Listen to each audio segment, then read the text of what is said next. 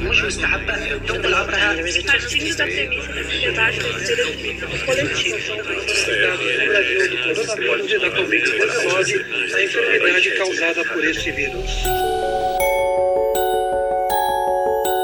Projeto EI Educação e Informação. Atravessando a pandemia.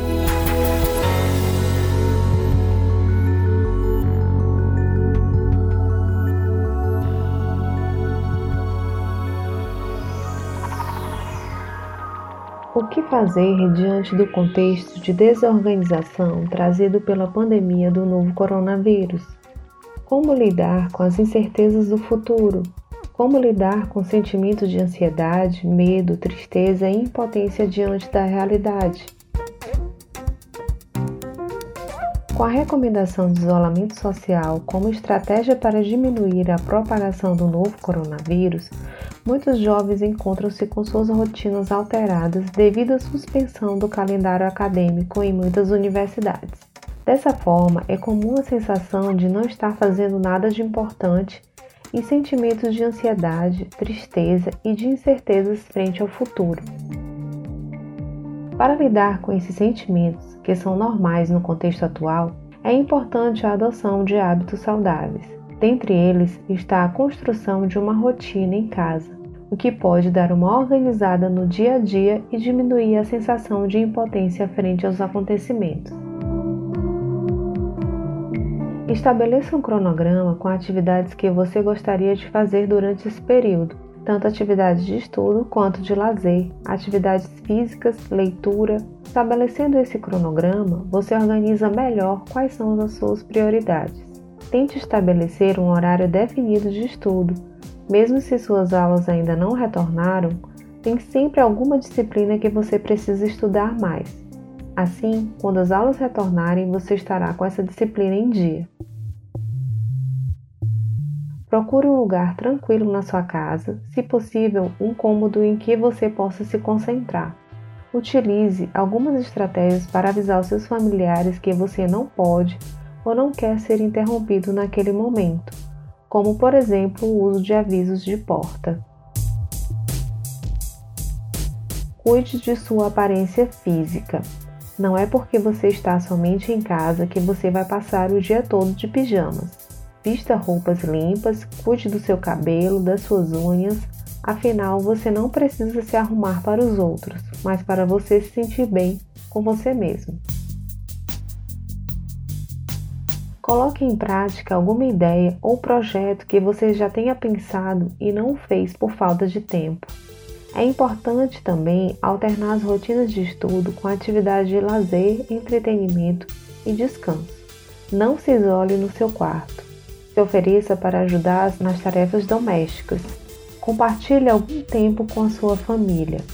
Mantenha contato online com seus amigos e colegas. Cuide da sua alimentação e evite o uso de bebidas alcoólicas ou outras drogas. Nos finais de semana, tente realizar atividades diferentes das quais você realiza durante a semana. Tente pegar no sol na varanda, jogar com a sua família ou com seus amigos de forma online. Assista séries, a filmes, faça o que você gosta. Tão importante quanto a sua saúde mental é a saúde física. Estabeleça horários para que você cuide do seu corpo, com atividades que sejam prazerosas para você. Veja algum tipo de atividade que você goste de fazer e inclua na sua rotina de cuidados com você mesmo. Já que há uma desorganização do nosso cotidiano, isso impacta também na qualidade do sono. E cuidar da qualidade do seu sono também é fundamental nesse momento. Para que você tenha uma noite de sono reparadora e evite trocar o dia pela noite, muito comum entre os jovens, seguem algumas dicas importantes. Estabeleça um horário para dormir. É importante a adoção do horário de dormir e de acordar para adquirir o hábito.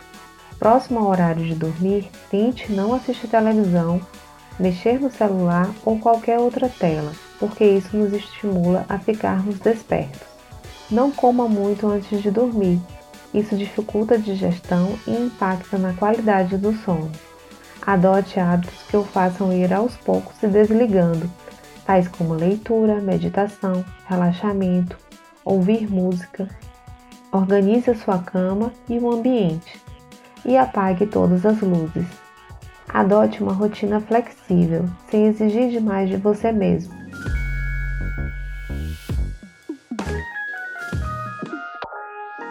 Se um dia você não estiver se sentindo bem para seguir o cronograma que você construiu, tudo bem também.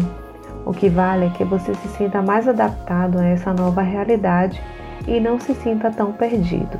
Não temos certeza de como será o futuro e não temos o controle disso, mas podemos, na medida do possível, planejar o nosso dia a dia para nos sentirmos mais seguros.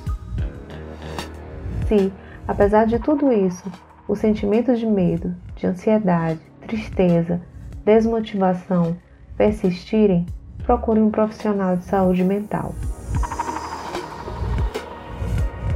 Seguiremos juntos atravessando a pandemia. Eu sou Ana Flávia Moniz Costa, psicóloga da Pró-Reitoria de Assistência Estudantil da Universidade Federal do Maranhão.